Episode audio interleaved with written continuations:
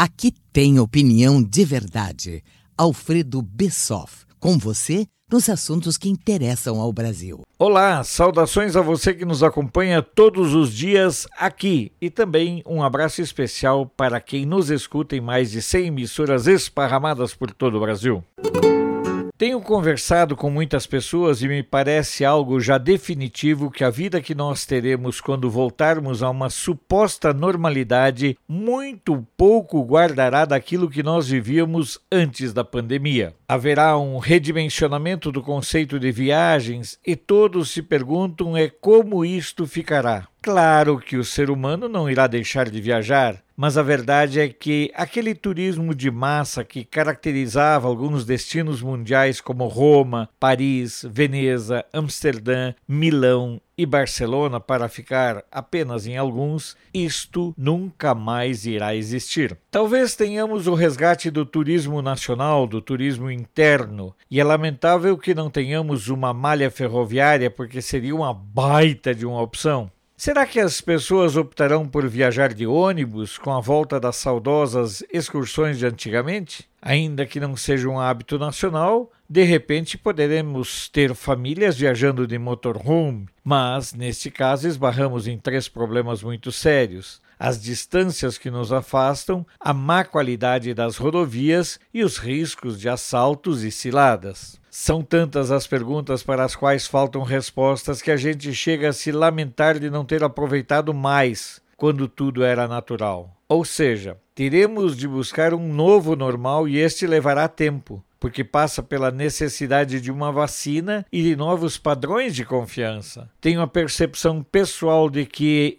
o que menos interessa para quem controla a vida, e aqui não entro na dimensão divina, é exatamente a vida. Ou seja, é a vida que não interessa. O que está em jogo são os muitos bilhões e bilhões de dólares. E talvez isto explique a razão pela qual exista tanta resistência quando se fala na cloroquina, um remédio barato e que existe é usado faz mais de 70 anos e de repente se descobriu que possui uma série de contraindicações. Eles irão descobrir mais dia menos dia vacina e outra medicação cara mas nada impede que os chineses lancem uma nova geração do vírus para disseminar ainda mais pavor e destruição. Imagine, pois, o clima de insegurança para viajar a terras distantes. Tudo isto ficará no passado como parte das lembranças de quem viveu um tempo que, na minha opinião, não voltará mais. O que se percebe de modo claro e cristalino é que o vírus tem todas as características de ter sido criado em laboratório, e o que ainda não se tem clareza é se a sua disseminação foi falha em protocolos de segurança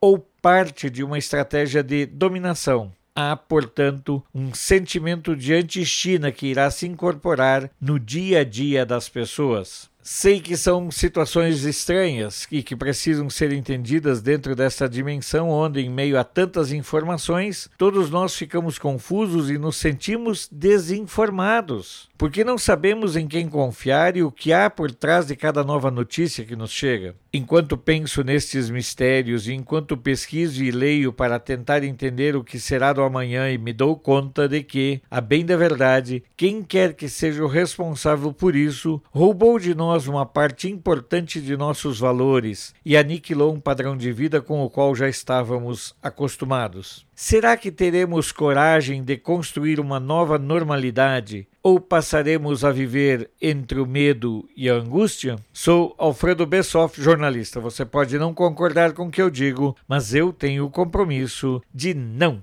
silenciar.